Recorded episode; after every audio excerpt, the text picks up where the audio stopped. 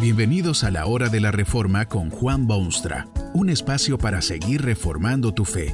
Este podcast es patrocinado por la casa editorial Poema Publicaciones, tu primera opción para libros centrados en el Evangelio, para cada rincón de la vida. Para ver los nuevos libros de este mes, visita nuestra página www.poema.co. Ahora escuchemos a Juan Boonstra con el programa de hoy. Habían muchísimos enfermos en el mundo en los días de Jesucristo. Los hábitos pecaminosos del hombre habían resultado en esos desastres del cuerpo y del espíritu.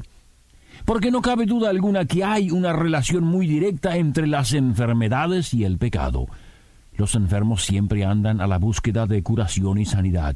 A nadie le agrada estar enfermo o ser víctima de algún desorden incurable. Millones se gastan mensualmente para recobrar la salud o mantenerla. Especializaciones y clínicas y centros médicos e investigación constante son parte integral de las ciencias médicas modernas. En los días de Jesús no era diferente. En cuanto se corrió la noticia que Jesús sanaba, muchísima gente salió en su búsqueda de aldeas y ciudades, en casas particulares y a la costa de un lago y a la orilla del camino. ¿Cómo vio Jesús todos esos enfermos y enfermedades? Varias cosas se descubren al contemplar a Jesús frente a esta gente enferma de su tiempo. En primer lugar, sintió profunda tristeza ante semejante espectáculo. Recuerde que había sido él, según el testimonio del apóstol Juan, que había participado directamente en la creación y todo lo hecho. Todo había salido de esas manos creadoras en óptimas condiciones. Vio Dios todo lo que había hecho y he aquí que era bueno en gran manera. Había armonía y alegría, desarrollo y descanso. Ahora, el mundo parece un asilo donde ambulan los abandonados y donde se abandonan los enfermos y donde se refugian los desesperados. Hay brazos rotos y hay muelas con caries y hay corazones que no bombean y hay oídos que no oyen y ojos que no ven y piernas que no caminan y hasta manos secas en algunos casos. Es como si el mundo se hubiese convertido en una chacarita de cuerpos desahuciados. La suegra de Pedro tenía una fiebre, pero habían también diez leprosos. Habían cuerpos saturados de espíritus demoníacos, pero también un ciego a la ribera del camino. ¡Qué agonía! Habrá sido para el corazón tierno de Jesús al ver los estragos del pecado humano sobre el mundo que una vez había sido declarado como muy bueno. En segundo lugar, Jesús no se ocupó de un hemífero dolor de muelas o una descompostura estomacal o un catarro pasajero. Las enfermedades que vio y los enfermos que encontró en el mundo eran de carácter mayúsculo. Aún la fiebre de la suegra de Pedro era de tal naturaleza que los evangelios no la designan como mera fiebre, sino como una gran fiebre. Esto indica que era víctima ya de la enfermedad, quizá a pocos pasos de la muerte misma, consumida por la intensa fiebre un ciego de nacimiento, alguien que jamás ha visto los rayos del sol ni disfrutado los colores de flores o visto sonrisas en rostros humanos. Y allí están los leprosos, destinados para todas sus vidas a la existencia de parias, huyéndole al resto de la humanidad y en la desesperación de saber que jamás serán restaurados de su dolencia. No, no, no, no eran las enfermedades insignificantes las que encontró Jesús en este mundo, sino que descubrió un mundo sombrío y solemne, un mundo donde pocos poseían esperanza y abundaba la frustración. Fue en esa negra cueva de desesperación que se metió Jesús para convertir las densas nieblas en brillante luz, sus justos suspiros en canciones de gozo. No hay fracasos en la acción sanadora de Jesús. Sus métodos eran simples y sencillos. Nada de la aparatosidad y malabarismos emocionales y ambientación de los enfermos. Nada de pompas y ceremonias especiales. Generalmente Jesús ordena la sanidad como la cosa más natural del mundo, aunque a veces también toca al enfermo o le ordena seguir algún rito especial, como taparse los ojos ciegos o lavarse en alguna fuente. Pero fracasos no hay. Le traen enfermos de todo tipo y calibre y a todos ellos los sana y restaura a una vida normal. Solo a los que poseen espíritus inmundos Jesús se cuida de no tocarlos, simplemente ordena a esos demonios que se alejen de la víctima, pero también de él mismo. Se le presentaron los casos más escalofriantes que sea posible imaginar donde había esperanza para uno que era ciego desde su nacimiento en aquellos momentos primitivos, donde hubiera sido posible para un leproso verse limpio totalmente de la odiosa dolencia. Y Jesús lo sanó. No hubo fracasos en su ministerio de sanidad. Los que fueron curados fueron curados total, definitivamente. La suegra de Pedro se levantó al instante y servía a sus invitados y el paralítico se levanta y lleva su lecho. Es interesante también que generalmente Jesús no esparció sus poderes sanadores sin distinciones, como si fuese un beneficio que llegaba a todos los hombres, sus poderes sanadores se limitaron al sendero que caminó y los lugares que visitó, y nunca se convirtieron en un ministerio universal y general. Es más bien un poder dirigido específica y particularmente a ciertas personas y en obediencia a ciertos lineamientos. Jesús no se negó jamás si un ser deprimido y deprimente le solicitó su ayuda y su poder. Él había dicho, pedid y se os dará, y cuando un enfermo pedía, él siempre daba.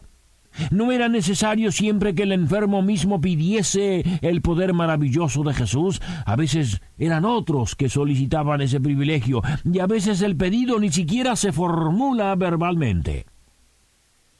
Allí hay ese grupo ingenioso, por ejemplo, que trae a su amigo enfermo pero descubren que Jesús está literalmente rodeado de multitudes y que no les será posible llegarse hasta donde Él está. Con ese ingenio nacido de la necesidad y de la fe, levantan al enfermo con lecho y todo hasta ponerlo sobre el techo del lugar donde Jesús se hallaba. Más ingeniosamente aún, hacen un agujero en el techo y hacen descender el lecho con enfermo encima hasta dejarlo prácticamente enfrente del Hijo de Dios. Eso no fue petición ni oración, pero ¿existe acaso alguna duda sobre el deseo de aquel enfermo y sus amigos de ser curado? Al ver semejante fe y semejante esfuerzo, Jesús sin demoras pronunció el poderoso Tu fe te ha sanado, ve en paz. Jesús sanaba con alegría e indescriptible satisfacción.